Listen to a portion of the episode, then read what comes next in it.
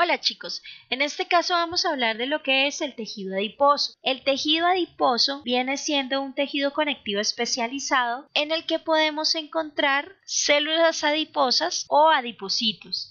Estos se pueden encontrar de manera individual o en grupos. También podemos clasificarlos en dos tipos, como es el tejido adiposo blanco o tejido adiposo pardo o marrón. También podemos hablar de sus funciones. Cuando hablamos de funciones vamos a pensar en sus células. Sus células, al ser llamadas adipocitos, tienen un papel fundamental en lo que es la homeostasis energética, lo que permite sobrevivir al cuerpo cuando necesita asegurar la entrega continua de energía, teniendo en cuenta que tiene un suministro muy variable de sustancias que son de nutrición desde el medio externo. Esto tiene que ver en exceso con la demanda de energía que da el cuerpo cuando hay escasez de alimentos almacenando con mucha eficiencia el exceso de energía, ya que es importante establecer que el organismo o cada individuo tiene una capacidad demasiado limitada para almacenar lo que son hidratos de carbono y proteínas, ya que por esto se llevan a cabo reservas de energía que se almacenan dentro de las gotitas de lípidos de las células adiposas.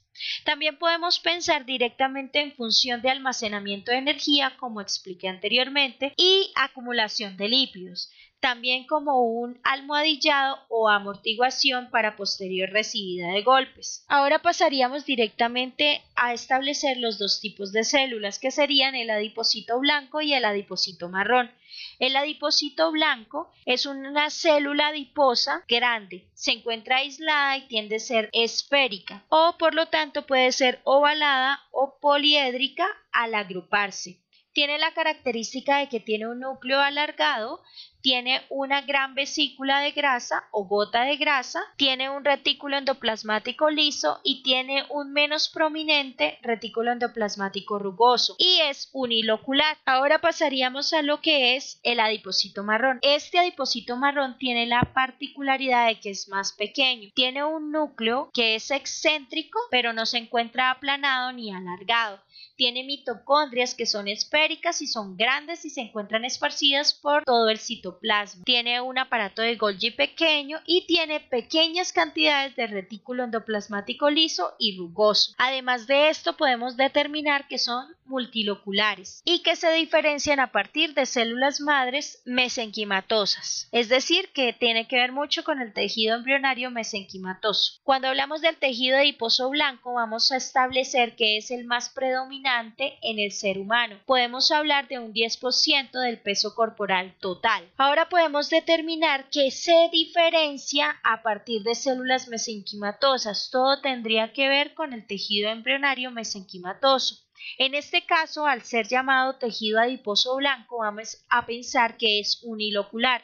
Esto quiere decir que cada una de sus células, cada adipocito, contiene una sola gota de lípido o una sola vesícula de grasa, lo que le da el color blanco. Cuando observamos placa, podemos observarlo translúcido o blanco como tal. Algo importante de este tejido adiposo blanco. Aparte de que es el más predominante en el ser humano, estamos hablando del ser humano adulto. Bueno, teniendo en cuenta esto, podemos establecer que hablamos de tejido adiposo blanco para funciones de almacenamiento de energía, aislamiento térmico, secreción de hormonas y algo muy importante que es la amortiguación de los órganos vitales. Lo podemos encontrar en hipodermis, mesenterios, pericardio visceral, glándula mamaria, cavidad medular ósea, espacio retroperitoneal y también podemos encontrarlo en lo que es el globo ocular, es decir, en las órbitas. También es importante establecer que el tejido adiposo blanco secreta una variedad de adipocinas que incluyen hormonas, factores de crecimiento y citocinas. Todas estas llevan a cabo funciones importantes durante el crecimiento y la homeostasis energética. Teniendo en cuenta todo lo mencionado anteriormente, podemos establecer que el adipocito blanco o el adipocito que unilocular maduro es el que se caracteriza por tener una sola inclusión lipídica, es decir, una sola vesícula de grasa muy grande que es rodeada por un reborde delgado de citoplasma. Como podemos observar en la fotografía, distinguimos una malla tincionada con hematoxilina eosina, mostrando cada uno de los espacios vacíos que representan una gota grande de lípido. También podemos observar el núcleo, la vénula y el capilar de los adipocitos blancos. Ahora pasamos al tejido adiposo pardo o marrón. Este tejido adiposo pardo marrón tiene la característica de que sus células son multiloculares, es decir, que almacenan grasa en múltiples gotitas o en múltiples vesículas. Esto es lo que le tiende a dar un color canela a pardo rojizo. Algo importante establecer es que lo podemos encontrar o está presente en grandes cantidades durante la vida fetal. Además de esto lo podemos encontrar en lo que son los mamíferos que hibernan. Otra de sus características es que se encuentra por lo general subdividido en lobulillos a través de tabiques de tejido conectivo.